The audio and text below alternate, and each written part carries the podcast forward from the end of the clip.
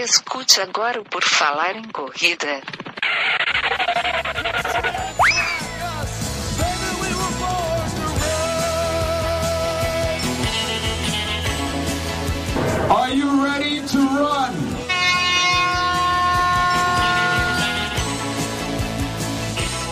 Começa agora mais um episódio do podcast Por Falar em Correr, queridos ouvintes. O meu nome é Enio Augusto e eu tenho aqui comigo um convidado que volta a participar do nosso podcast novamente, porque se volta é novamente. Temos aqui Daniel de Oliveira. Tudo bem, Daniel? Beleza, Enio. Prazer estar, de volta e poder contar mais um pouco da minha história para o pessoal aí. Exatamente, a gente vai contar mais ou menos de onde a gente parou, que foi lá em abril de 17, que o Daniel era campeão do quinto Ironman e tinha o Deca para fazer. A gente vai pegar a cronologia a partir dali. Mas antes disso, lembrar vocês do purfalarencorrer.com, o nosso site, onde tem todas as nossas redes sociais, que você pode entrar em contato. Tem lá o Instagram, e no Instagram você pode também mandar direct, pode mandar e-mail, pode mandar no Twitter, enfim. Em qualquer lugar, nós estamos sempre acessando e lendo. Além disso, no site tem o padrim.com.br para você nos ajudar e também tem a outra forma agora que é o picpay.me barra por falar em correr, que você pode contribuir conosco se quiser apoiar aqui o nosso projeto. A partir de um real você pode fazer parte aqui dos apoiadores. Tem gente de todo o Brasil, de todo o mundo, enfim, é um grupo de WhatsApp muito legal. Vamos começar nossa conversa com o Daniel de Oliveira. Você que é ouvinte assíduo antigo do podcast sabe. PFC 195, Daniel contou a história dele, como é que ele começou e tudo mais. No 210 a gente fez um podcast, um episódio sensacional dele com a Monja Coen. E agora a gente vai a partir daquele momento ali, né, que ele ia participar do Deca Ultra Iron Man, acho que é esse o nome, né? É, e a gente vai ver o que aconteceu da vida dele até aqui, porque o episódio 195 foi bastante baixado, bastante comentado. Vamos lá então, Daniel, pegar daquela ponto que a gente parou. Depois do quinto, tu tinha o Deca. Como é que foi essas Isso. tuas experiências no, nos Decas, que tu fez dois, né? Conta aí pra gente. Sim. Deca era a realização do sonho, né? É, eu fiz o quinto, mas o quinto era lá olhando lá para frente para o Deca e até concluir o quíntuple eu achava impossível ainda, né? Achava longe demais fazer um deca e precisei do quíntuple para poder a minha mente aceitar que era possível realizar as distâncias. Só que muita água rolou depois do, do quíntuple, deu a vida, a reviravolta na vida, né? E quando eu cheguei pro, pro deca eu estava meio sem eira nem beira, assim, né? Tava sem equipe, sem, sem nada. E a única certeza que eu tinha é que eu ia fazer a prova de qualquer, de qualquer maneira. Não importasse o que, o que ia me acontecer, eu ia fazer essa prova e, e assim foi, foi feito, né? Eu treinei, eu treinei o que era para ter treinado, treinei como tinha treinado já para o quinto, aumentei as distâncias e tal, fiz a abstinência de sono e fiz todo tudo que você precisava. A principal diferença foi que para o quinto eu tinha uma equipe com três pessoas e para o Deca eu não tinha ninguém. Então eu fui fazer 10 Ironmans sozinho, literalmente sozinho. E isso, no final das contas, acabou ficando bem pesado, né? E aí eu percebi Onde que... é que foi esse, esse daí, esse primeiro que tu foi, foi fazer? No, no, no, México, né? No mesmo lugar no do, do quinto, ah, mesma tá. pista e tal. Era só o dobro da distância. Aí a piscina era uma piscina de 50 metros, né? No quinto foi uma piscina de 25, e aí no deck era uma piscina de 50. E aí na piscina eu já, já comecei a perceber a falta que fazia o staff, né? Porque na prova é assim, por exemplo, eu tenho o meu staff e a organização coloca um árbitro ali, né, é, contando as minhas voltas, por exemplo. São 380 voltas de 50 metros. E aí a, a meu, meus staffs contariam as minhas voltas e depois iam fazer a conferência junto com a organização para acertar, né, que estava ok. E que no quinto já tinha acontecido isso, tinha algumas divergências, aí eles iam lá, conversavam e, e a, a briga não chegava até mim, eu continuava nadando. E aí, por estar sozinho, eu fiz fazer minha contagem na cabeça e tal. E depois, quando eu estava nadando, acho que quatro horas, se eu não me engano, aí eu perguntei para o fiscal quanto eu tinha nadado. E ele falou que eu ia fechar 10 quilômetros. Na minha conta, eu estava indo para 12 já. Então, já em quatro horas, praticamente 2 quilômetros de, de falha. E aí eu ainda falei, não, não pode ser, né? Tipo, eu nunca, nunca tinha nadado tão lento na minha vida, e muito menos nessa prova ali, né? E eu sabia que eu estava na frente, porque do meu lado tinha um cara que era um canadense, que era o mais rápido dentro d'água, e eu estava bem perto dele. Assim, ele estava na minha frente, mas eu estava perto, então não tinha como eu estar tão atrás assim. Enfim, foi passando e eles não corrigiram minhas voltas e no final eu tive que fazer quase 4 quilômetros a mais. E... Tá, o total do Deca são quantos quilômetros de natação? 38. Ah, tá. Esse seria o ah, normal, né? Esse seria o normal. Eu fiz quase 42 quilômetros aí. E aí eu passei muito estresse dentro d'água por causa disso, né? Tu saber que tá errado, que já era para ter terminado. Uma coisa é tu fazer 300 metros a mais, né? Mas 3 quilômetros a mais dentro d'água, isso é uma jornada. E depois de ter nadado já foram 17 horas nadando, né? Tu já não fica relaxado como estava antes, né? Tu fica assim, porra, sim, tem que nadar, né? Fica tudo. É, então eu passei a maior parte do nado ali, depois dessas quatro horas ali, que é onde eu soube que estava errado, eu passei irritado, assim. Então eu fiz força, e ao contrário do quinto, porque eu narrava que eu terminei tranquilo, não sentia dor nenhuma, eu estava moído, assim. Fiquei 17 horas dentro d'água e saí demolido. E aí teve outra mudança da prova que no ano anterior a gente saía da piscina, pegava a bicicleta e já ia nadando, pedalando até a, a pista de, de bike, né, de ciclismo. E aí nesse ano eles botaram uma regra que é, cada atleta ia ser levado de carro até a, a pista de ciclismo. E eu terminei o nado, acho que era uma hora da manhã mais ou menos. Aí eles acordaram o motorista para me levar e o cara fez tudo na velocidade né, mais lenta possível. Então eu levei 40 minutos para sair da piscina e chegar na pista de ciclismo, né? E eu fui o terceiro a sair dentro d'água, ainda mesmo assim ainda fui o terceiro a sair dentro d'água. E aí, pô, cheguei morrendo de frio na prova, assim, me tremendo todo, tendo que arrumar minhas coisas para pedalar sozinho, no escuro, assim, passei já bastante dificuldade. Eu estava pedalando 24 horas, mais ou menos, aí o staff de um outro atleta veio assim e disse, Daniel, confere tuas voltas, porque tu já passou seis voltas em cima do, do meu atleta e a tua colocação no computador tá igual. Aí quando eu fui olhar, eu estava de, eu tava devendo 70 quilômetros. Aí, poxa, cara, aí eu pensei, não, aí estão de perseguição comigo, né? Porque é uma coisa diferente que, assim, quando eu fui para o quinto, eu era o azarão, então ninguém apostava em mim, ninguém olhava para mim. E quando eu fui para o Deca, pela minha atuação no ano anterior, eles estavam me apontando como favorito. Então ficou todo mundo olhando para mim. E aí lá 70 quilômetros de erro, né, que eram, eram 10 voltas na pista de 7, 7 quilômetros, né, então eram 10 voltas de, de erro, né, 10 voltas que não foram contabilizadas. E eu medindo com o meu velocímetro analógico, né, que é a margem de erro de meterinhos, né. Enfim, e aí eu fui lá, falei com o organizador, que tem que parar de pedalar, lá falar com o organizador, né, coisa que o staff faria, no caso, se tivesse, né. E aí ele falou, ah, tá bom, a gente vai verificar. Então eu continuei pedalando, Aí eu pedalei mais umas 20 horas, aí quando eu fui olhar de novo, aí eu estava devendo 150 quilômetros. Eu tô irritado aqui. É o seguinte, é, o... é, um staff que conta, não tem um chip, alguma coisa que eles conseguem? sim, sim, tem um chip que marca as voltas. Cada vez que você passa, igual na corrida, tem um tapete, né? Você passa pois por é. cima do tapete e registra as voltas. E o meu sensor da, da minha bike não estava passando. Aí algumas vezes ele passava e às vezes não. Então, estava, sei lá, com mau contato, sei lá o que, que tinha. E aí, eu, nessa, quando eu vi que estava só aumentando as voltas, né, que eu estava ficando atrasado, aí eu comecei a brigar com o organizador, pedalando e brigando, pedalando e brigando, brigando em espanhol ainda, né, pensa inferno. Oh, hijo de eu... puta! pois é. E aí eu caí da bike. É, aí eu caí, dei um 180 e o meu pé ficou preso na, no pedal, a sapatilha não soltou, e o meu pé virou 180 graus. Aí eu tive uma ruptura parcial do tendão do calcâneo do pé esquerdo.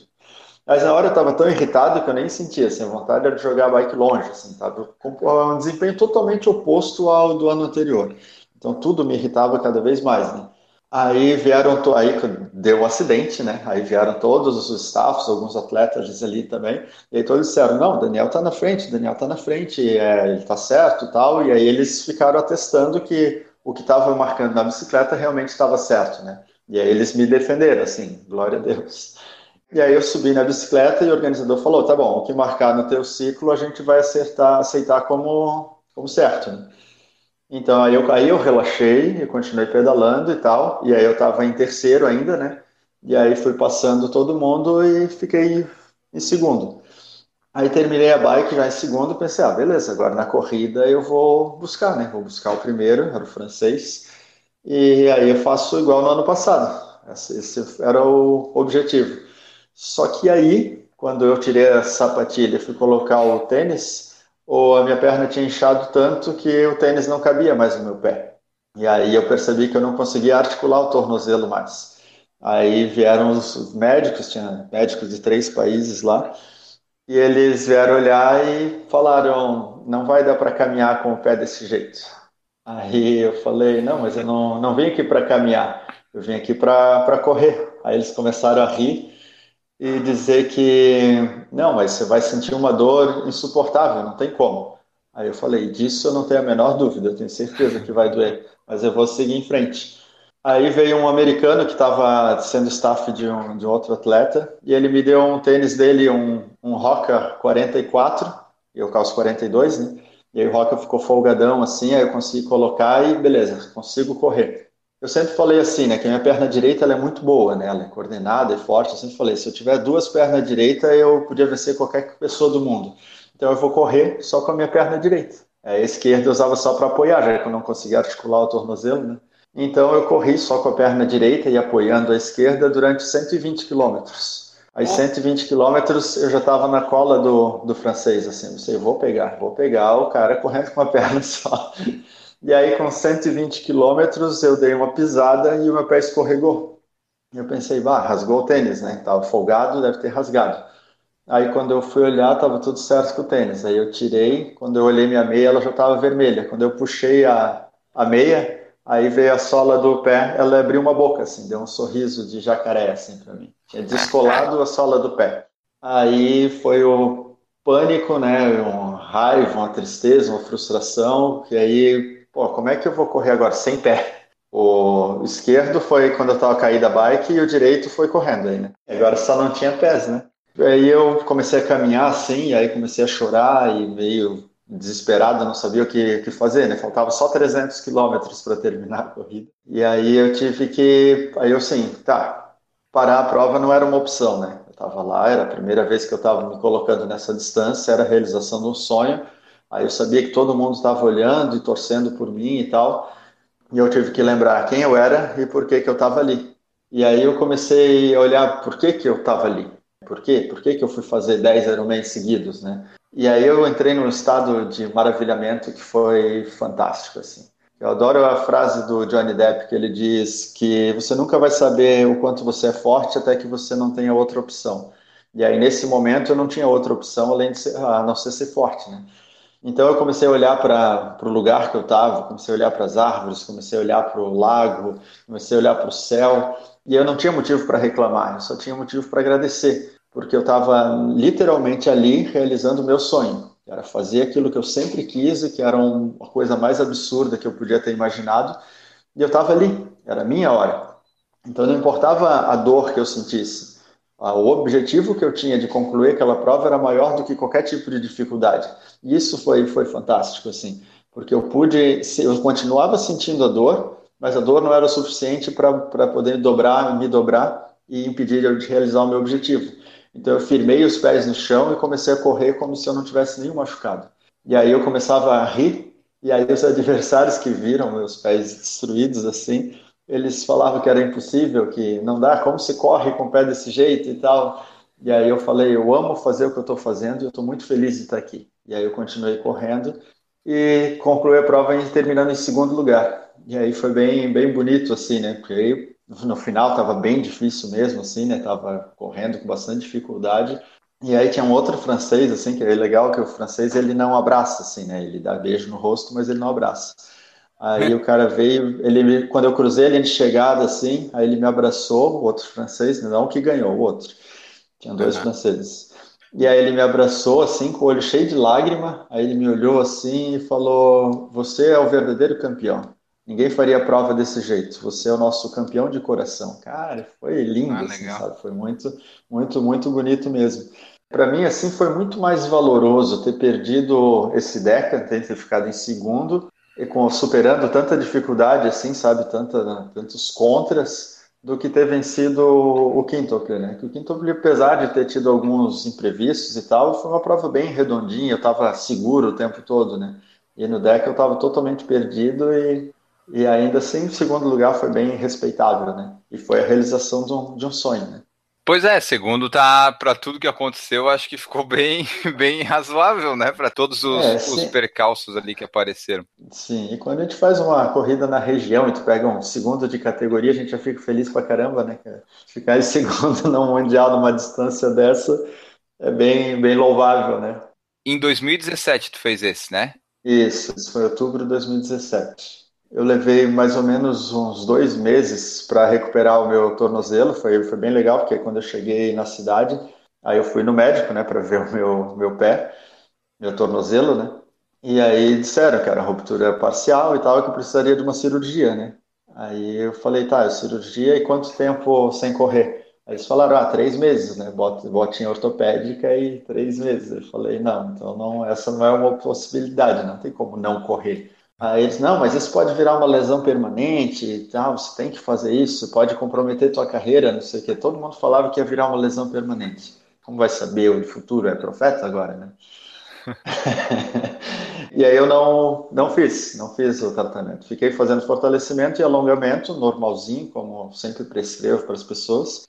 E com mais ou menos dois meses depois da, da prova, eu fui lá e corri 100 quilômetros para ver se o pé estava bom. 100? E aí é o que eu chamo de 100 quilômetros, né? Eu chamo de corrida terapia, né?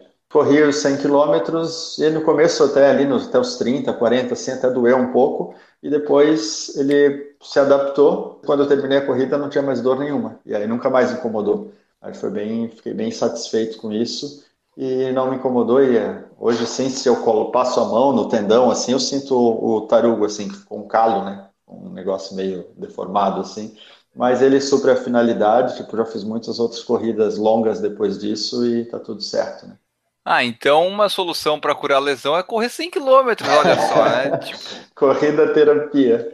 Ah, é. eu, eu, vou tentar isso da próxima vez para curar minha canelite, né? De repente. De canelite eu sempre conto também, porque tive uma época que eu fazia muito tiro, né? Tiro curto, assim, né? 200, 400 metros. E essa época eu sempre tinha canelite, parecia que a perna tava rachando, assim, né? E nessa época o Márcio Vilar, ele fez um desafio que era Rio Minas, onde ia correr 300 quilômetros, né? E aí eu me ofereci para correr junto com ele e tal. E aí ele perguntou se, ah, mas você vai dar conta de fazer?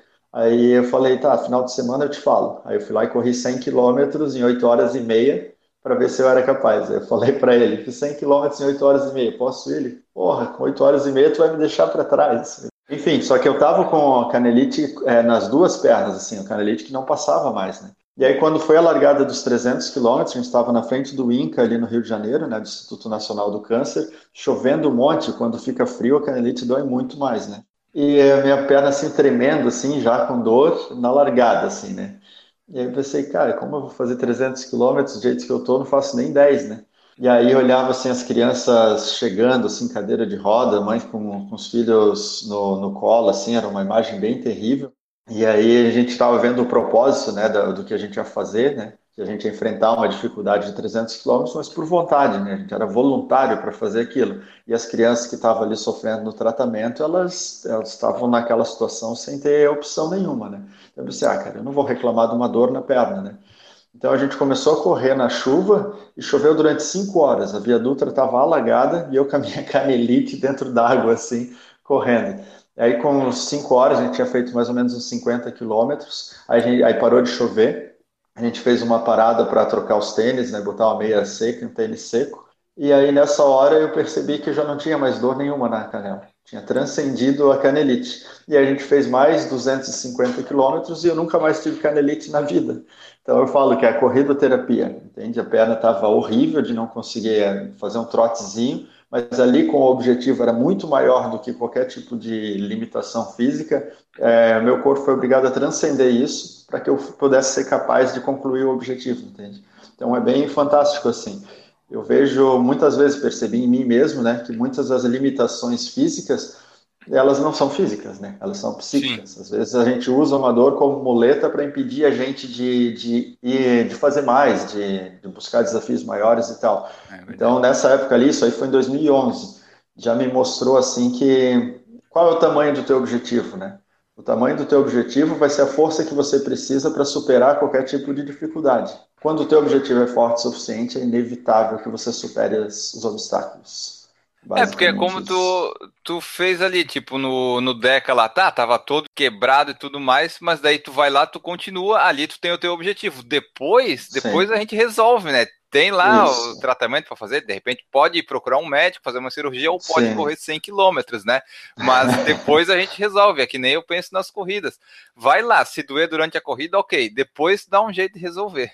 Vamos lá. Fizemos o DECA em 2017, final de 2017. Corremos 100 quilômetros para curar o tendão, ok? Super normal fazer isso, né?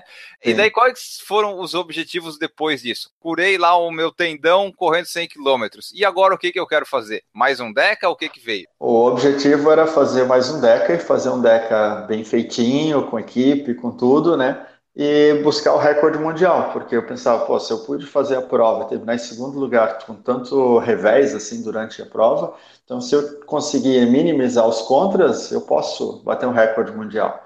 E aí eu comecei a me dedicar para isso, né? Comecei a treinar para isso e tal. Eu cheguei a fazer um nado aqui no nosso rio, aqui eu nadei 50 quilômetros aqui de Blumenau até Itajaí. Foi bem, bem legal. Foram 50 quilômetros, foram 12 horas nadando, né? Tipo, corrente a favor, óbvio, né? Um monte de gente ficou xingando aí assim, ah, corrente a favor é fácil, né? A galera falava. Olha, 12 horas nadando eu acho que não é fácil de nenhum jeito. pois é, de nenhum jeito, né? mas enfim. E comecei a fazer desafios, é, desafios sozinho, assim, como se fosse treino, né? Todos esses desafios sempre são treinos. E aí buscando o Deca. Eu sabia, não vou fazer mais nada, só vou botar minha atenção no Deca e bater o recorde mundial. Só que né? Tipo, eu não consegui uma equipe, eu não consegui recursos, eu não consegui nada e acabei indo para o DECA de novo, que foi nos Estados Unidos, em New Orleans, em novembro agora, passado, né? E aí cheguei lá tão pelado quanto no ano anterior.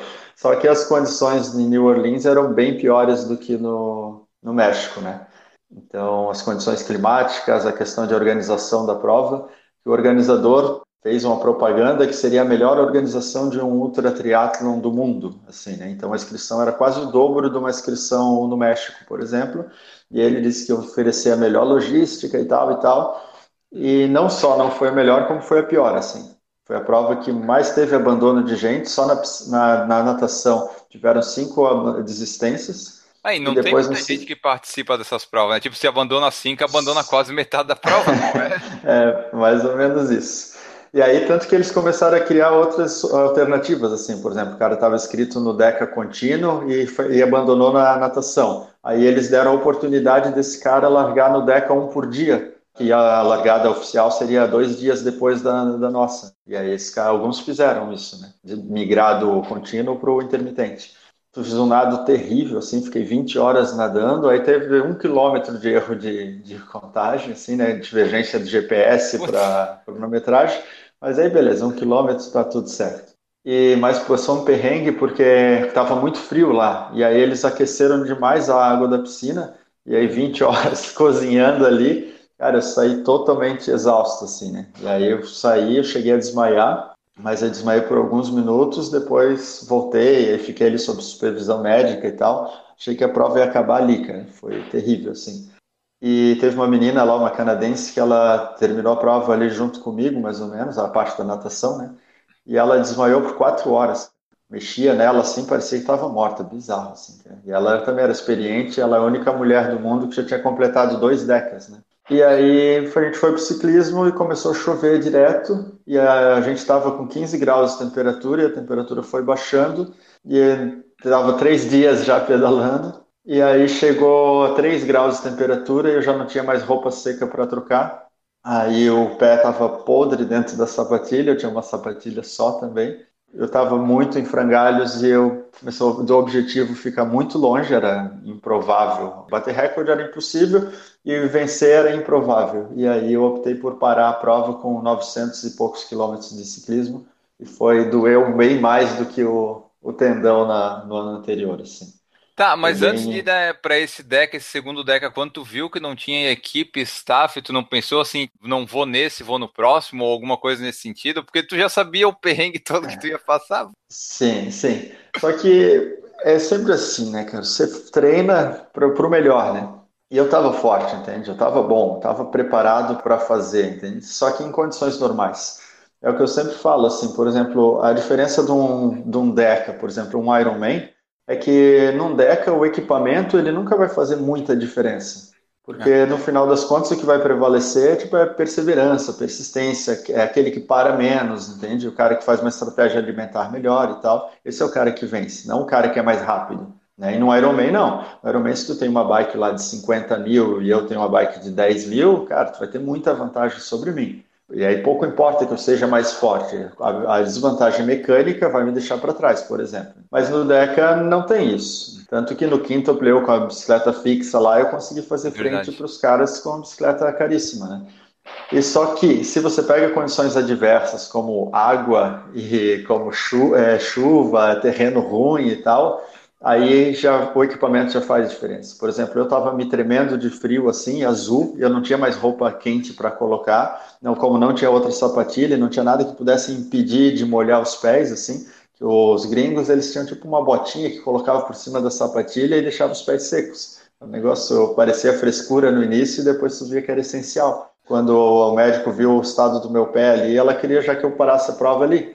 Entende? Aí eu pensei, ah, já passei por isso antes, eu posso continuar. Só que aí, pô, três dias nesse estado, talvez até tivesse condição, sabe? Mas eu não quis terminar a prova e pagar para ver, assim, de repente, sei lá, terminar em quarto, quinto, eu não queria fazer isso.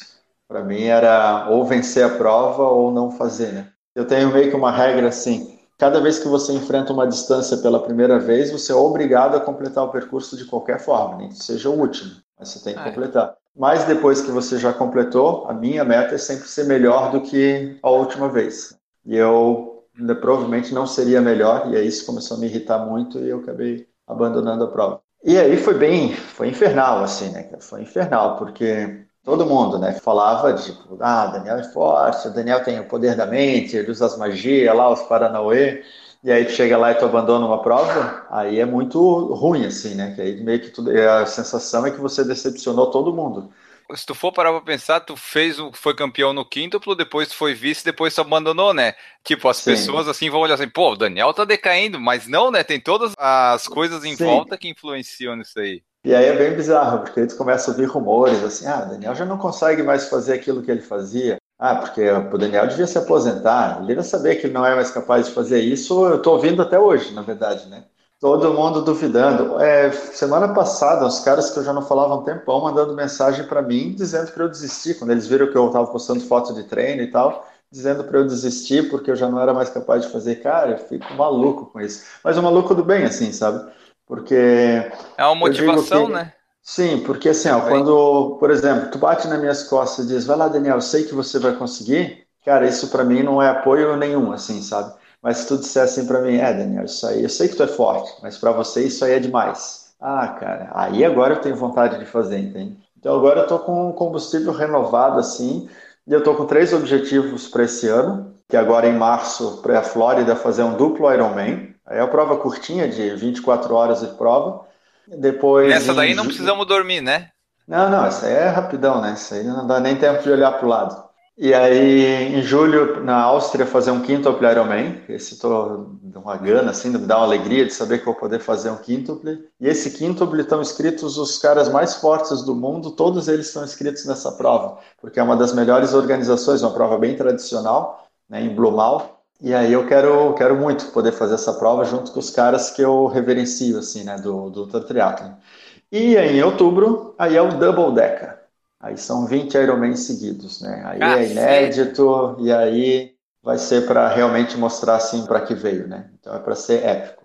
Tu já tem esse planejamento para o ano, os objetivos, então dá para chegar lá em outubro com um staffzinho, né? Vamos dessa é. vez. Né? Por exemplo, que nem agora, eu estou inscrito nesse da Flórida, eu agora estou com três staff lá para Flórida para fazer essa prova de, de dois É que para Flórida todo mundo quer ir, para Flórida todo Exatamente, exatamente. Aí que nem para New Orleans, para ficar lá dentro do pântano, lá ninguém queria pântano, entende? Ah, o que, que tem para ver? Ah, crocodilo? Vamos lá olhar crocodilo. Ninguém quer, né? Ser comido por mosquito lá e a 3 graus de temperatura no meio do mato. Aí eu tô com muita gana assim para fazer. Por exemplo, lá agora surgiu essa semana passada uma perspectiva de fazer uma palestra lá ainda em, na Flórida, que é bem, bem legal para a equipe de triatlon de lá, que tem 30 e poucos brasileiros e mais de 100 atletas. E eu quero, quero muito poder mostrar para eles, tipo, como é possível superar os limites da mente para poder encarar as coisas e e mostrar tipo, a vantagem que, as pessoas, que os gringos têm né, sobre a gente, né? Porque a gente faz as coisas sem estrutura nenhuma, sem apoio nenhum, dando morro em ponta de faca e matando um leão por dia, né? E os europeus lá, pô, essa equipe de triatlo que os caras têm é linda lá, gigante e tal, né? É, se você tem todos os recursos, você quase que tem uma obrigação de fazer o melhor que tu pode fazer, para honrar aquilo que tu recebe, né? E quando tu é sozinho, estar em pé já, já tem que ser mérito, né? Eu tenho visto no, no Instagram teus treinos, os treinos estão rendendo bem, né? São, são treinos curtos que eu estou fazendo agora, mas só que sem intervalo, né? Desde 2 de janeiro eu ainda não tirei folga, estou diretaço e está melhorando a cada semana, né? Porque assim, o da Flórida, por exemplo, é uma prova curta, né? Então não me favorece, né?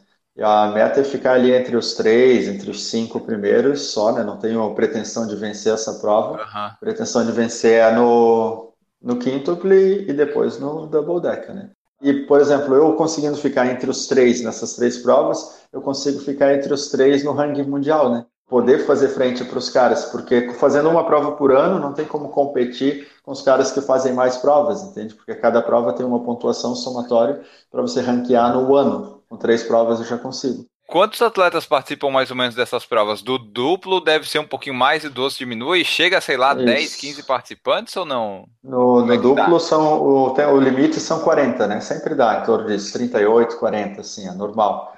Porque é uma prova que, né, mais pessoas têm condições de fazer duplo, né? Por exemplo, ah, aqui sim, é super normal aqui eu sair um... por aí fazer dois Ironman, é super tranquilo assim, né? Eu é, consigo mas... reunir 30 pessoas aqui na rua agora. Não, não, não, não. Na rua não, mas no Brasil seguramente, por exemplo. Né? Sim, tem, sim. Tem muita gente com É, quem faz um Ironman faz dois, isso. né? Qual que é o é, é, isso aí eu até acho teori... razoável. Teoricamente sim, teoricamente sim. E aí no quintuple, nesse quintuple da Áustria tem 15 inscritos e no double decker tem 6. Seis. É. Seis é um número bom, né? Tem que passar um, já fica top 5, ó. Então, essa é a vantagem, né? Pô, achar seis malucos já tá, tá bom, né? É. Ah, é, que double, coisa linda. O double ainda não, não é hora de pensar no double. Imaginar nadar 76 quilômetros, pedalar 3.600 e correr 840 quilômetros, é, a mente ainda não consegue assimilar essas informações. Tá, então vamos falar um pouquinho sobre essas coisas aí, porque assim, ó, o pessoal aqui está comentando no YouTube, e daí eu quero juntar essas perguntas aqui. Como é que é a tua estratégia alimentar nessas provas? No outro podcast tu já falou mais ou menos como que era, mas como é que tu Sim. faz isso em natação, ciclismo e corrida? E quantas horas tu costuma dormir nessas provas? Porque dá tempo de dormir, cochilar, ou tu tenta fazer direto sem dormir para isso ser uma vantagem lá na frente e ganhar a prova? É que é diferente assim, por exemplo, o quíntuplo por deca é muito diferente, né? uma prova de três dias contra uma prova de dez dias é um comportamentos diferentes. Três dias dá para encarar como se fosse qualquer prova. Tu não precisa dormir, tu não precisa fazer nada. Só vai para frente e pronto. No Deca, tu, fatidicamente tu vai ter que parar, né? No Deca que eu 2017, eu, em 10 dias eu parei 8 horas. E aí não chega nem caracterizar dormir assim, né? Os três primeiros dias eu toquei direto, aí depois eu fiz umas paradas de uma hora e pouco, assim. E aí chegou a, a 8 horas. A alimentação, por exemplo, em treinamento, a minha alimentação é basicamente hipercalórica, né? Eu como o máximo de caloria e sal e sal e açúcar o máximo possível, assim. Porque... Aliás, as fotos no Stories do Instagram são sensacionais. A pessoa que vê o Daniel, você é, eu posso fazer. Tem hambúrguer, tem cerveja, tem chocolate, tem sorvete. Vai um pote de sorvete após cada treino, mais ou menos? Dos treinos longos, sim. Treinos ah. assim com mais de 8, 10 horas, vai pode sorvete fácil. E o pessoal fala assim, né? O pessoal diz, pô, toma cerveja e faz tudo? Ah, então já posso começar, porque a cerveja eu já tomo, eles é, falam. Então. Mas treinar o que do treino, Mas... eles não treinam. É, isso, isso tem que ficar bem esclarecido, assim, né? Porque, e assim, tipo, que nem eu bebo cerveja, mas bebo três cervejas, né? Não bebo engradado, e são latinhas ou long neck, né? Então é, é diferente, né? Às e geralmente tu em... treinou o dia todo antes, né? Tu tem Isso. o treino, seja ele natação, ciclismo ou corrida, e tu ainda dá as aulas lá na wellness, enfim, né? Pois Ficar é. ativo o dia todo. Que nem agora eu estou treinando três a quatro horas por dia, né? E aí, final de semana, treina 5, 6 horas direto. Tá dando para dormir umas duas horas por noite, então? É, eu durmo 4 horas, né? Agora tô, tô dormindo 4 horas. Aí é bastante, né? Ô, oh, comparado com o é. que eu sei que tu não dorme, tá ótimo. É, nas vésperas de prova aí é diferente, né? Mas agora é confortável ainda, né? E durante a prova, que nem no Deca, a Deca foi, acho que a prova que eu menos comi, assim. Eu comi Mas é tu que leva a tua fruta. própria alimentação ou, ou a organização provê alguma coisa? Não, a organização te dá tudo, assim, né? A diferença é quando você tem staff, o staff pega a comida e leva para a beirada da pista e te dá a comida, né? Tu pega a comida, bota na bike, por exemplo, e vai pedalando e comendo durante o percurso. E quando você está sozinho, você tem que encostar a bicicleta e ir caminhando de sapatilha até a cozinha, pegar a tua comida, voltar para a bicicleta e fazer. Então, cada vez que você vai comer, tu vai perder ali uns 10 minutos no mínimo, assim, né? Então já é outro entrave. Mas a organização te dá tudo. Aí, a menos que você queira alguma coisa especial, assim, por exemplo, chocolate, eu como bastante durante a prova, né? Chocolate, por exemplo, para virar à noite, chocolate é muito bom. Então, eu, Qual que é o teu preferido? minha- Diamante negro, laca? Qual que vão mais? Não, aquele Snickers. Sabe Ah, aquele que é de caramelo? claro. É, é, tipo, eu adoro aquele ali. E ele é bem calórico também, né? Então eu preciso Bem. de calorias concentradas. E leite condensado também, para virar à noite, leite condensado ele é fantástico, né? E tem uma, uma estratégia, por exemplo, para natação, que, por exemplo, eu passo muito frio dentro d'água, né, normalmente, né? E aí uma, uma, um alimento que funciona bem como termogênico e te aquece muito rápido é mostarda. Essas mostardas de, de lanchinho que vem em sachêzinho, sabe? Pega um sachêzinho daquele e toma como se fosse um carbogel. Tua temperatura sobe na hora, assim, tu chega até a dar uma suada. E eu tomo um desse a cada hora, mais ou menos. E aí tu não passa mais frio dentro d'água. Isso funciona bem. Então é isso aí, ó. Use mostarda na piscina e não use na pizza, por favor. É, mostarda na pizza é pecado, né? É, o que eu acho, mas tem gente que Eu usa. também acho. Olha só, cerveja durante a prova tu toma? O ultra triatlo eu sempre tomei, né? O ultra triatlo eu tomo bastante, não tomo mais porque eles proíbem, né? O, a bebida alcoólica normalmente porque as provas são em parques e o, o consumo de bebida alcoólica no parque é proibido. Então a gente coloca dentro do squeeze e aí vai de squeeze tomando cerveja no percurso. Mas a cerveja basicamente ela serve como relaxante muscular, né? E não como entorpecente, né? Tem gente que acha, ah, tu vai ficar bêbado para não sentir dor. Não, é, tu toma um gole também, tu não toma cerveja inteira, né? Dá goles da cerveja, causa um relaxamento muscular e funciona mais como um analgésico do que qualquer outra coisa. E nesse meio do ultra triatlon tem gente que usa coisas não permitidas? Tipo, nos Estados Unidos até é agora, né? O cara lá na Califórnia vai fazer um ultra triatlon usar uma maconha para relaxar. Conhece esses casos que usam Não, não, coisas? acho, não. acho que não, não tem porque o Ultra Triathlon da Organização Internacional ele é regido pelo Comitê Olímpico Internacional, então ele segue os mesmos critérios de antidoping do que a Olimpíada, entende? Então é bem Menos criterioso, mal, assim. menos mal. Tem que apresentar exame médico, entende? Aí é coletado urina durante a prova, sangue durante a prova. Falando em urina, você faz xixi na piscina? Todo mundo faz? Todo mundo faz. Todo Ah, mundo. que Ele coisa faz boa. muito, ele faz muito. Bem mais do que o normal, assim, bem mais do que o normal. Então E aí tá. você tem que abrir, tu puxa a roupa aqui assim para poder lavar assim, sabe? Ah, mas tá na água, né, Daniel? Qual que é o problema? É, não, mas para não ficar aquilo dentro da roupa, entende? Porque ela não sai, né? Porque se tu não abrir a manga ou a perna, ela não sai, né? Ela não desce, fica ali. Ah, é, e daí fica mais pesado ainda, né? É, Olha não, só. e, a- e tu fica meio enojado, assim. E na bike também, tu faz pedalando normal, assim. O James Lane perguntou assim, ó, se tu nunca tentou ou se tu conhece alguém que siga uma alimentação cetogênica nessas provas. Não, tinha uma, nessa, nesse último Deca tinha uma menina vegana. Mas assim, né? Ela comia basicamente tudo ali, ela só dava uma, pegava uns molhos diferentes, às vezes, quando tem para macarrão, por exemplo, né? Que é comum, mas não. Nesses ultra triatlon e tudo mais, o preço da inscrição ele é muito alto, tu podes falar, é um absurdo ou é algo assim tranquilo? Depende do, do estilo de vida de cada um, né? Para mim é muito caro, né? Que nem do, do último Deca foi 9 mil reais, né? Só a inscrição. Que nem do Double Deca é 15 mil reais. Mas já pagamos isso? Dá pra parcelar? Não, a inscrição não dá para parcelar. Que parcela, tu parcela normalmente a passagem, né? Aí tudo que tu puder usar cartão de crédito tu usa e pega o dinheiro do cash para pagar a inscrição. É um Mas baita eu- investimento. É, Agora eu entendi porque que tu não desistiu quando não tinha staff. Pô, já gastei 9 mil na inscrição, eu vou lá fazer essa coisa, não dá, né, pra perder É. assim. Porque eu acho que também isso de ser inscrição cara, assim, que é para não ter muito aventureiro, assim, sabe? Eu acho que fica um, um negócio de, de segurança, assim. Porque a gente, eu vejo muito aqui no, no Brasil, aqui, né, na, na regi- nossa região, das ultramaratonas, Tem pessoas que mal, mal correm 10 quilômetros e vão lá fazer prova de 24 horas, 100 quilômetros. E aí, cara, tem muita chance de dar muita coisa errada, entende? Então não é legal para o esporte isso. As pessoas falam, ah, dá para fazer com alguns meses de treino? Depende. Alguns casos dá, outros casos não.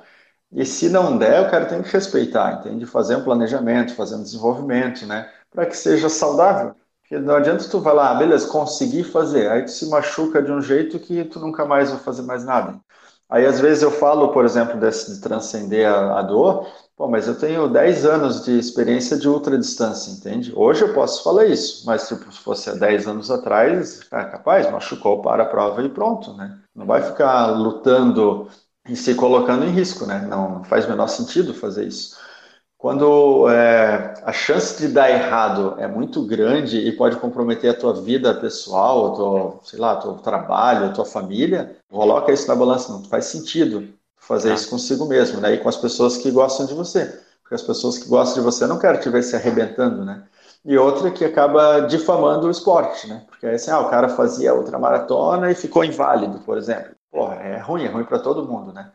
O cara que tem o sonho de fazer uns 100 quilômetros, cara faz, procura um professor de educação física, procura, sei lá, alguém que já tenha feito uma prova que passou pela via sacra para poder sair do 10 quilômetros para 100 e segue o caminho. Não tenta pular a etapa, entende? nunca fez uma maratona e quer fazer 100 km. Opa, né? volta um pouquinho, né? Volta um pouquinho. Vai lá, faz um 42 bem feito, para depois ir para frente, né?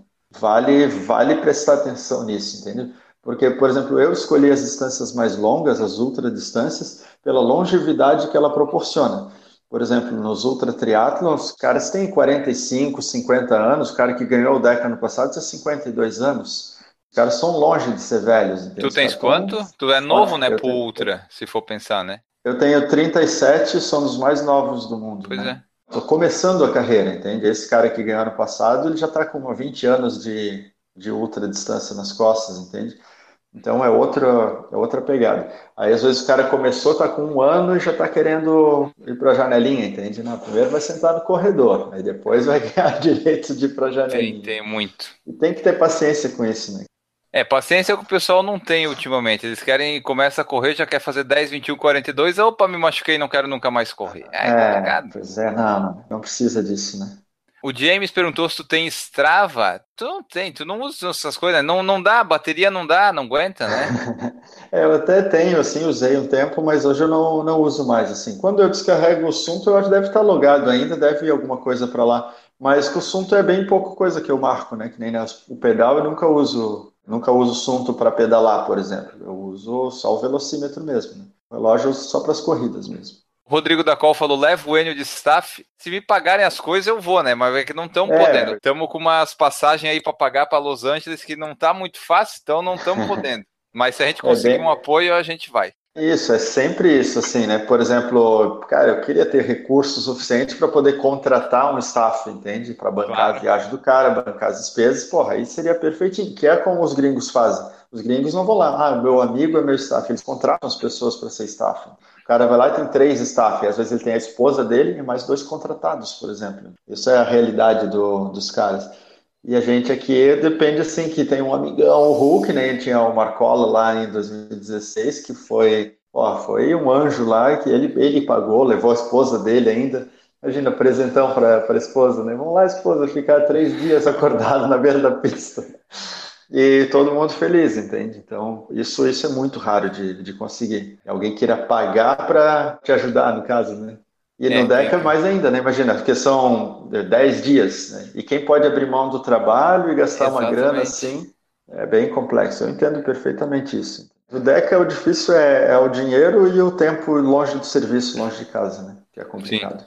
Essas provas menores que tu vai fazer antes do Double Deca é mais para um treino ou se der para ganhar, vamos ganhar? Ou tem o objetivo assim, ah, quero ganhar, não, só para ir lá para dar uma curtida, pegar mais bagagem para fazer o Double Deca? É, um, a mais bagagem é com certeza, mais é, horas de prova. Assim, o meu objetivo quando eu comecei com o negócio do, do Ultra era fazer todas as distâncias do Ultra, o duplo, o triplo, o quádruplo, o quíntuplo, o decker e o double decker. Esse era o objetivo. Eu ainda tenho esse objetivo. E eu quero fazer, por exemplo, assim, como eu venho de uma fase ruim, de um ano ruim, eu quero ir à forra e ter um ano espetacular, entende? Então eu tenho uma promessa de um ano maravilhoso agora. E outra, fazendo três provas, eu posso ranquear no final do ano. E eu quero isso, porque quem fica entre os três melhores do, do mundo no ano, fazendo somatório das provas, aí leva um troféu da Federação Internacional. E eu quero um troféu desse, entende? Que é muito raro. Pouquíssimas pessoas no mundo têm esse Mas troféu, só um troféuzinho, não tem um dinheirinho, de repente, assim? Não, dinheiro, dinheiro não, não tem. E outra ambição é bater o recorde mundial do, do Double Decker e ir para o Guinness. Então eu quero ter um, um troféu do Guinness de recorde mundial do maior triatlo do mundo, contínuo, né? O recorde do Ironman é de 7 horas e 40. No double vocês fazem em média 15 e 16 o vencedor ou dá um pouquinho mais, sabe? ah tá, do double, double Iron, dois Irons, é. só isso que ele tá pensando, do double decker. Não, não, double decker, double decker deixa pra lá porque deve dar uns 12 dias, né? Uns 20 dias, sei lá. Não, o recorde mundial do double, dois Irons ali, é de 19 horas. Mas já faz bastante tempo. Nas últimas provas, os caras têm feito em torno de 21 a 22 horas. Eu vou fazer em torno de 24 horas, mais ou menos. 24, se eu fizer 24 horas, eu devo ficar entre os três primeiros, né? Normalmente o terceiro aí já faz umas 26 horas. Eu fiz no ano passado um duplo de treino e eu fiz 26 horas. Tu não tem medo do que isso pode fazer com o corpo para o futuro, visto que esse tipo de ultra endurance é recente e não sabemos como será a velhice dessa turma? É, eu conheço os ultra triatletas mais velhos do mundo e um deles ainda que é o francês que eu citei antes, que ele tem 69 anos e ainda compete e certeza que ele dá uma surra em qualquer cara de, de 25 aí no, no distâncias longas o que eu vejo é justamente o contrário, entende? Os caras estão com mais de 50 anos e estão melhorando ainda. Que nem tem o alemão que competiu comigo em 2016, ele está com 54 anos e ele vem fazendo as melhores marcas da vida dele agora. Entende? Ele está evoluindo com 54 anos. Eu acho isso formidável. A verdade é que é, o que a gente vem aprendendo sobre o desenvolvimento humano mostra justamente que você não precisa ter o auge da tua vida com 25 ou 30 anos. Você pode atingir o auge da tua vida a partir do momento que você começa a se preocupar cada vez mais com você mesmo e ter uma vida com mais qualidade, ter uma vida mais ativa, com menos estresse, com mais alegria no coração, uma alimentação mais equilibrada. E aí sim, isso faz com que você viva mais. Não vai ser a modalidade esportiva que vai fazer com que tu quebre, que te estrague ou adoeça, sei lá. É justamente o contrário. E todos os atletas que eu converso durante a prova, eles têm a mesma visão, assim, de longevidade. E apesar desse, da ultradistância parecer algo tão agressivo, né, tão brutal, é justamente o contrário. Porque se a gente não puder entrar num estado de equilíbrio, de harmonia suprema, a gente não consegue é, vencer essas distâncias. Não dá para fazer força durante três dias. Ou você está em harmonia, está em equilíbrio, ou você vai quebrar no geral, a pessoa que vai fazer a ultra, ela treinou para isso, né? De qual ela tá Sim. preparada. São só os, Sim. digamos, os aventureiros que não estão, mas a maioria vai fazer a ultra, fez um caminho todo, treinou, se preparou. Então a chance de dar errado é, é menor, né? É, isso é outro motivo pelos caras serem mais velhos, entende? O cara tem que ter muita bagagem, muito quilômetro rodado, já tem que ter feito muita coisa antes, antes de cair de paraquedas num quinto, que eu não deca. Tem que ter muita, muita bagagem. O Deca ele é assustador, assim, mesmo os caras. Eu conheço é. caras que já fizeram tipo cinco triplos, entende? Tipo três quíntuples e não tinha coragem de fazer Deca. O Deca tipo faz qualquer um tremer a perna, assim. Imaginar que tu vai entrar, vai começar, imagina, tu vai começar a pedalar e tu não consegue imaginar quando tu vai terminar de pedalar, entende? É quase um, um coma em cima da bicicleta. Pedal são 180? Não, no é, Deca são 1.800, né? 1.800. E, e 3.600 no Double Deca, né? Isso, 3.600 dá para ir aqui de Blumenau até Paraíba. E dá sem dormir, né? É bom de viajar contigo, por exemplo, no carro, que tu vai dirigindo três dias seguidos sem dormir, a gente pode ir bem tranquilo, né? é, mais ou menos. No carro é mais chato, né, cara? É, Porque eu é falo sempre assim, por exemplo, comparar uma viagem de carro com uma viagem de bike ou correndo é porque quando você está de bike ou correndo, normalmente, eh, normalmente você sempre está aproveitando o percurso. Você não começa a fazer um percurso, sei lá, de que nem percurso de treino, 600 quilômetros que sejam. Você não pensa em fazer os 600 quilômetros para terminar. Você pensa em fazer os 600 quilômetros para percorrer os 600 quilômetros. Então você aproveita cada hora desse pedalar. E quando você faz 600 quilômetros de carro, por exemplo, você fica aquela vontade de chegar. Essa, para mim, é bem a expressão da, da felicidade. Né? Quando você usa o teu corpo como meio de transporte, então você está no estado de felicidade mesmo, entende? Aproveitando o caminho, cada trecho do caminho. E quando você está dirigindo, na maioria das vezes, não em todas as vezes, né? Na maioria das vezes você está buscando só o prazer da chegada. Então você perde a felicidade do caminho. E aí por isso tem tanto estresse no trânsito, tanto buzinaço e tal, essas coisas.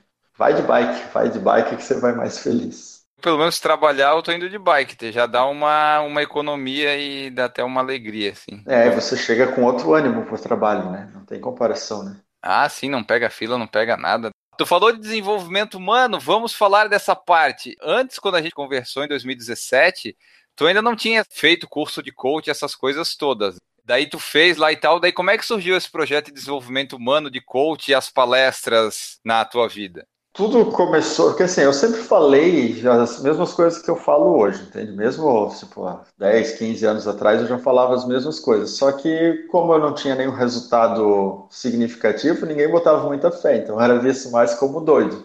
Mas depois que eu venci o quíntuple, as pessoas começaram, ah, acho que esse doido sabe de alguma coisa, entende? Foi, foi mais ou menos isso. E no Brasil, por exemplo, tinha o Sérgio Cordeiro, que tinha feito um quíntuplo, então as pessoas nunca tinham ouvido falar disso. E eles queriam saber como é possível. Né? E, é, e é uma história bem, bem legal, a, a, além das distâncias. Né? E aí as pessoas literalmente pagaram para ouvir. Isso é bem, bem fantástico por as pessoas é, despertarem um interesse tão grande assim em saber, tá, mas como é possível fazer três dias, né? Falando do quíntuple, né?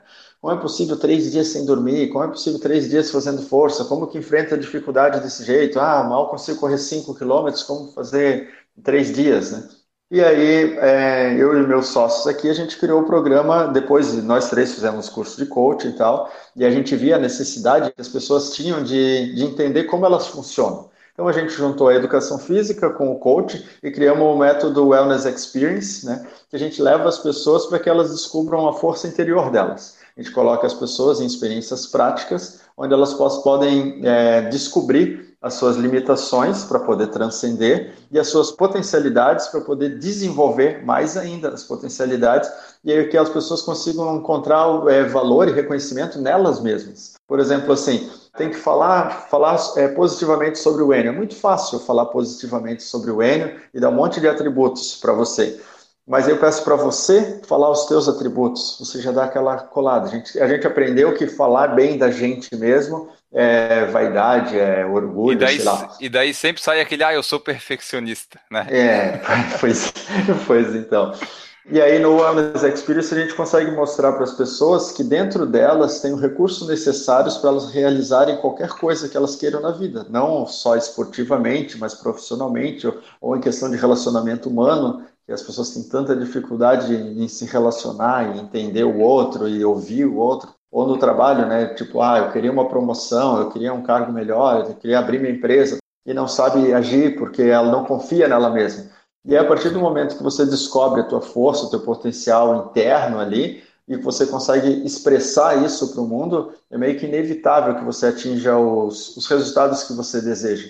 Quando a gente fala, ah, eu quero ser mais corajoso, eu quero ser mais forte, eu quero ter uma vida mais, é, mais regrada, eu quero ser mais audacioso, sei lá.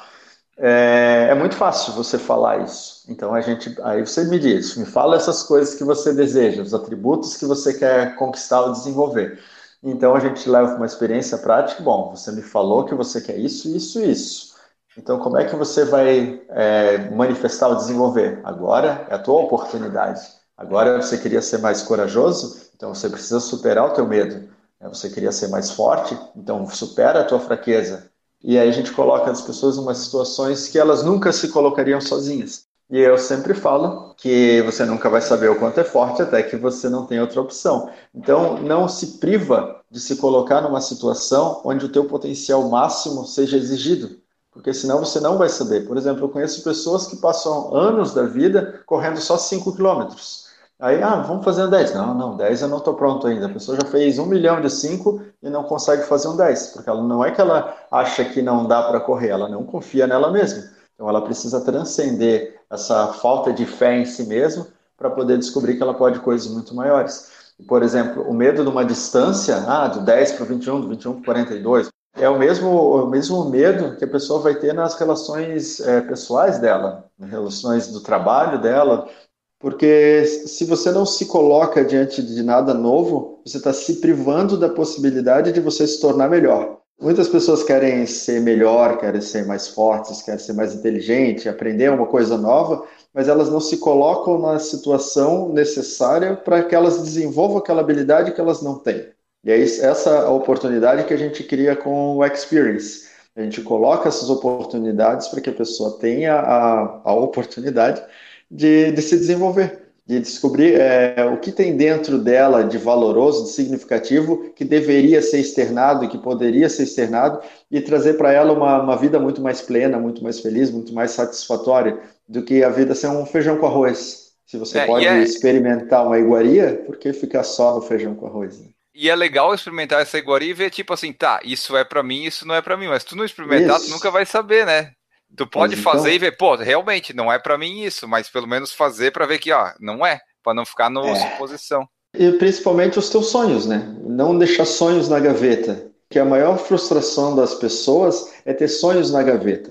Aí a pessoa está lá com 50 anos e diz: Ah, quando eu era jovem eu queria ter feito, mas aí eu, eu casei, aí eu mudei de empresa, aí eu viajei, não sei o quê, e o sonho ficou na gaveta. E a pessoa passa: Ah, e se eu tivesse feito? De não deixar esse e se governar a vida, de buscar o, esse algo mais, de preencher o coração de verdade. O que você mais ama fazer é aquilo que você deve buscar. Porque a única verdade que existe é o amor que você sente pelaquilo que você deseja. O que é isso? O que manifesta esse amor para você? O que faz o teu coração ferver quando você lembra, entende? Quando você pensa nisso. Por exemplo, para mim, fazer as ultradistâncias é o que faz que me dá sentido na vida, entende? Eu amo fazer o que eu faço e por isso eu enfrento todo tipo de perrengue, não só físico, mas emocional, financeiro. Enfrento as dificuldades, enfrento as críticas das pessoas e faço isso minha vida toda. Mas eu amo a sensação que eu tenho quando eu estou percorrendo distâncias absurdas, quando eu estou sentindo o calor, sentindo a dor muscular, sentindo fome, frio, sono. Eu adoro, porque isso parece que mostra o quanto eu estou vivo e o quanto eu posso mais. Para mim é muito explícito isso. E aí, como eu me sinto tão bem, tão feliz fazendo as coisas que eu faço, eu gosto de ajudar as pessoas a descobrir o que, que faz elas realmente felizes, né? O que, que faz elas sentir esse, esse calor no peito. É verdade, é, tem que gostar, né? Porque, tipo, ninguém tá obrigando a gente a fazer essas coisas, correr, Sim. fazer essas coisas. Então você tem que fazer o que gosta ali pra, né, fazer as coisas render. É que você não pode fazer, por exemplo, é o que eu estava falando de pular etapa, é fazer por vaidade, entende? Fazer para mostrar para o outro, fazer para postar no, no story. Se você não tem um objetivo valoroso, cara, é melhor tu procurar alguma coisa que te dê, ou que faça sentir valor, que o teu esforço seja recompensado e que te preencha. Não fazer pelos outros, fazer para parecer mais do que alguém, ou para vencer, sei lá. Faz porque faz sentido para você é sincero o que você sente em relação àquilo que você faz. Isso é, é um pouco delicado, assim, porque nunca perguntaram pra gente, né? O que te faz sentir sinceramente feliz? Não é o que te dá prazer. Tipo, por exemplo, comprar um carro te dá prazer, entende? Mas esse prazer dura quanto tempo? Dura um mês enquanto o carro tá com cheirinho de novo e depois. As coisas que mais te fazem feliz são as coisas onde você é o protagonista. São ações tuas, onde você sentiu, onde você é, sentiu na pele, você sentiu o frio, você sentiu o calor, você sentiu a dor, você sentiu, sei lá, qualquer coisa. O que você sente é autêntico, é verdadeiro. Eu sempre digo que aquilo que é, é mais valoroso na vida não tem preço, não dá para comprar. Por exemplo, a sensação de cruzar o Deca depois de ter passado tanta dificuldade, cara, esse cara me oferece um milhão para sentir o que eu senti, claro que eu não vendo. Um milhão um monte de gente tem, mas sentir isso que eu senti ali, cara, é único fazendo aí o Wellness Experience, treinando, dando aulas e tal, como é que tu consegue conciliar tudo isso? Porque, né, quando faz cada uma dessas coisas, tem que fazer bem feita, com uma devida atenção. Dá para conciliar tudo isso? Sempre dá, né, cara? O negócio da, da outra distância é que ela te ensina a fazer uma logística eficiente, né? E para mim, por exemplo, os meus dias têm 20 horas, né? 4 horas de dormir e 20 horas de ação. Então, em 20 horas dá para fazer bastante coisa, né, cara? Você trabalha 8 horas e ainda te sobra 12 de ação. É bastante coisa. Dá para correr 100 km todo dia, por questão de tempo. Então, é uma questão de prioridade. Por exemplo, um monte de gente diz que tem prioridade. Ah, eu queria fazer uma maratona, mas não tem tempo. Aí vai ver o cara está dormindo 8 horas por dia. Então, quer dizer, ele não quer tanto assim.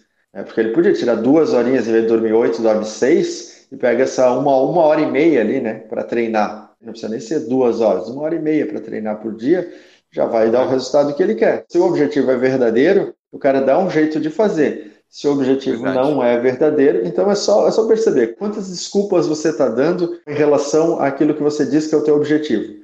Quanto mais desculpa você dá para é, procrastinar o que você diz que é o teu objetivo, mostra que esse objetivo não é verdadeiro. Então você tem que ser sincero com você e dizer, bom, acho que não é isso que eu quero, e vai ver o que realmente você quer. Porque tem gente que, ah, porque o meu amigo já correu duas maratonas e eu nunca fiz, então eu tenho que fazer. Tá, tem que fazer para é. mostrar para o amigo, não para você. Entende? Essa questão vaidosa na, na corrida está ficando cada vez maior, assim. Né? As pessoas deixando de fazer porque amam, mas fazer porque o outro fez. Entende? Ah, tipo, é igual assim, ah, eu tenho um Fiat, você vai lá e compra um Gol, ah, agora eu tenho que comprar um Onix. Aí você comprou um Onix, agora eu vou comprar um BMW, compro um BMW, vou comprar uma Ferrari. Cara, é uma bobagem, né, cara? Mas o que é. realmente preenche o teu coração? Tem que ser sincero consigo mesmo. Até isso que tu falou das 8 horas, por exemplo, eu tô treinando pra maratona e tô conseguindo dormir 8 horas. Então, quer dizer, a pessoa, se ela quiser, oh, ela consegue. Ela que consegue. luxo, cara. Se a pessoa se planejar bem, ela consegue. Ontem, por exemplo, eu fui dormir 8 e meia da noite para acordar às 4 e meia da manhã. Ah, então, perfeito. Isso aí, exatamente. Planejando dá, né? Mas dá também para tu dormir menos e treinar mais, dá para fazer tudo. A questão é sim, saber sim. se tu quer fazer isso, né? Se tu quer mesmo, que tipo, eu quero fazer a maratona pelo menos abaixo de 4 horas. Então tem que treinar perfeito. razoavelmente direito para isso para chegar lá e pelo menos saber que eu estou preparado, né? Pode não sair, mas tem que fazer sim, as sim. coisas certas para chegar lá. Agora, se a pessoa quer e daí quer dormir e quer ficar mais tempo com sei lá o que, quer fazer isso, quer fazer aquilo, daí não, você tem que definir o que, que, que tu quer, né? Quer dormir oito horas, quer assistir série, quer ir para pub e ainda quer fazer maratona. Opa! É. Vai haver um conflito aí, né? Da Wellness Experience, isso aí tu dá frequentemente? Como é que funciona isso? Se eu, por exemplo, quisesse fazer, tu faz isso em Blumenau, faz em São Paulo? A gente começou com o Wellness Experience em junho do, de 2018 e nós fizemos quatro edições, mais ou menos 45 dias de, de distância uma da outra. E agora a próxima que vai ter vai ser em março e vai ser em São Paulo. E depois em abril vai ter outra que vai ser aqui em Blumenau e aí depois abril e maio, aí vai ter outro em São Paulo também. E agora a gente vai começar a fazer São Paulo, Rio, vai pegar Belo Horizonte e vai Wellness Experience pelo Brasil afora, assim. Esse que é o objetivo para a gente alcançar o maior número de pessoas. Porque é uma coisa que traz um resultado tão bom e tão gratificante, é gratificante para nós e um resultado tão eficiente para as pessoas que praticam, que não dá para deixar escondido, entende? E é um negócio que é muito explícito, assim, não é aquele negócio que você fica teorizando e parece, ah, é, se eu acreditar, vai dar. Não é só acreditar, você precisa é. agir. Você se torna literalmente o protagonista, você é o herói da tua história, entende? Porque você fez. Não é que você poderia fazer, você vai lá na hora e vai fazer. E é fantástico. E aí muitas pessoas que assim, eu nunca imaginei que eu faria uma coisa dessa. Sim, porque a programação não tinha sido feita. A gente vai lá e mostra como programar a tua mente para superar o obstáculo, não importa o tamanho dele, não importa a dificuldade dele. Entende? Isso é muito, muito legal. E pode se inscrever, não tem requisito nenhum para participar. Se você caminha sem dificuldade, você pode fazer. Caminhar é o, é o requisito básico, então, vamos dizer assim. Porque ele é, ele é sempre em área natural, assim, é sempre em retiros, é, é longe da cidade e tem que caminhar. Não pode ter dificuldade ou dor, algum tipo de limitação que impeça isso. Por enquanto, depois a gente vai arrumar alguma maneira para poder inserir todo mundo.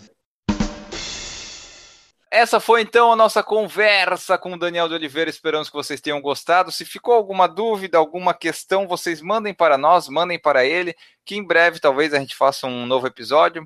Episódios com pessoas legais que tenham que falar são sempre legais de fazer e repetir.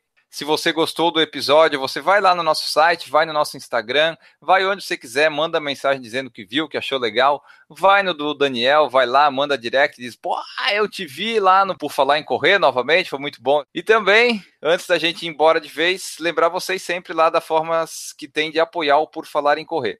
Tem o padrim.com.br e tem o PicPay. São duas formas que você pode apoiar o nosso projeto a partir de um real. Então, tipo, 12 reais por ano você tem você pode colaborar com a gente se assim quiser. Pode ter acesso ao nosso grupo de WhatsApp. ter acesso antes às nossas camisetas, inclusive com desconto, e todos os outros benesses do nosso clube aqui de apoiadores. Agora sim podemos ir embora. Vou me despedir aqui do Daniel. Daniel, muito obrigado pela tua presença. Deixa a tua mensagem final, teu tchau e os teus meios de contato para o pessoal que quiser entrar em contato. Eu que agradeço mais uma vez a oportunidade de poder falar com, com você e com toda, todos os ouvintes, que é muito gratificante poder iluminar e mostrar para as pessoas que é possível sim enfrentar as dificuldades e ter, e ter sucesso e que não importa quantas vezes você errou e que quantas vezes você caiu e que as coisas fugiram do teu controle, você sempre tem a, a possibilidade de levantar e tentar de novo. Por exemplo, ah, você desistiu. Cara, não tem o menor problema. Levanta e faz de novo. Levanta e faz melhor. Você sempre tem essa, essa opção. Desistir seria, ah, não, não consigo mais fazer e estou indo embora. Não, mais um round. Mais um round. Eu ainda não vi o gongo, eu posso, posso encarar mais uma vez. Então, se você tem alguma coisa que você quer muito fazer, um sonho grande, significativo para você, não importa quantas dificuldades você já tenha suportado, levanta a cabeça e tenta mais uma vez. Talvez essa, essa seja a vez que você definitiva, a vez do sucesso. Então, mais um round. Instagram estão dois perfis, né? É Daniel.deoliveira921, esse é o meu pessoal, onde eu posso postar cerveja e chocolate. E aí tem o que eu não posso cerveja de chocolate, que é Ultra Daniel de Oliveira. Esse é mais, mais sériozinho, aí só posto coisas mais bonitinhas. Assim. E se quiser me ligar mesmo, pode me ligar aqui, que eu sou bem gente boa assim, eu atendo todo mundo, que é código 47, aí tem aquele 9 na frente, 8855-0929. Obrigadão, ah, boa noite e até a próxima, pessoal. Perfeito, Daniel. Muito obrigado Beleza. pela sua presença. Nós ficamos por aqui nesse episódio. E a frase que eu deixo no final é: Seja sempre grato, mas jamais se dê por satisfeito. Até é, o próximo boa. episódio, pessoal. Tchau. Errou! Então, se você já está vendo a gente aí, você pode curtir o vídeo, deixar suas perguntas, suas mensagens. Pode xingar a gente aí por causa do atraso era para ser 8 meia, 9 18, dá o quê? 50 minutos, dá para você correr uns 10 quilômetros, né? Se você ficou na frente do computador, sentimos muito. Mas agora está tudo certo, o Daniel tá com som, tá com imagem. Errou! Pedimos desculpas aí pro pessoal que tava na outra live, deu probleminha, mas já tá tudo certo, tudo resolvido. Errou! Tudo bem por aí, Daniel? Tudo certo, agora tudo, tudo agora certo. tá tudo certo, né? Pô, tivemos pequenos problemas tecnológicos que estavam sem som, e daí sem som não dá para sair não o dá, podcast. Errou! Se você está aí vendo a nossa caçada ao unicórnio, se você quer contribuir, se você é uma pessoa, uma marca, uma empresa e quer colar a sua marca nossa no nosso unicórnio lindo, nosso bichinho dos sonhos, você entra em contato que temos disponibilidade para você nos ajudar. Já temos uma equipe grande, mas é sempre bom contar com mais parceiros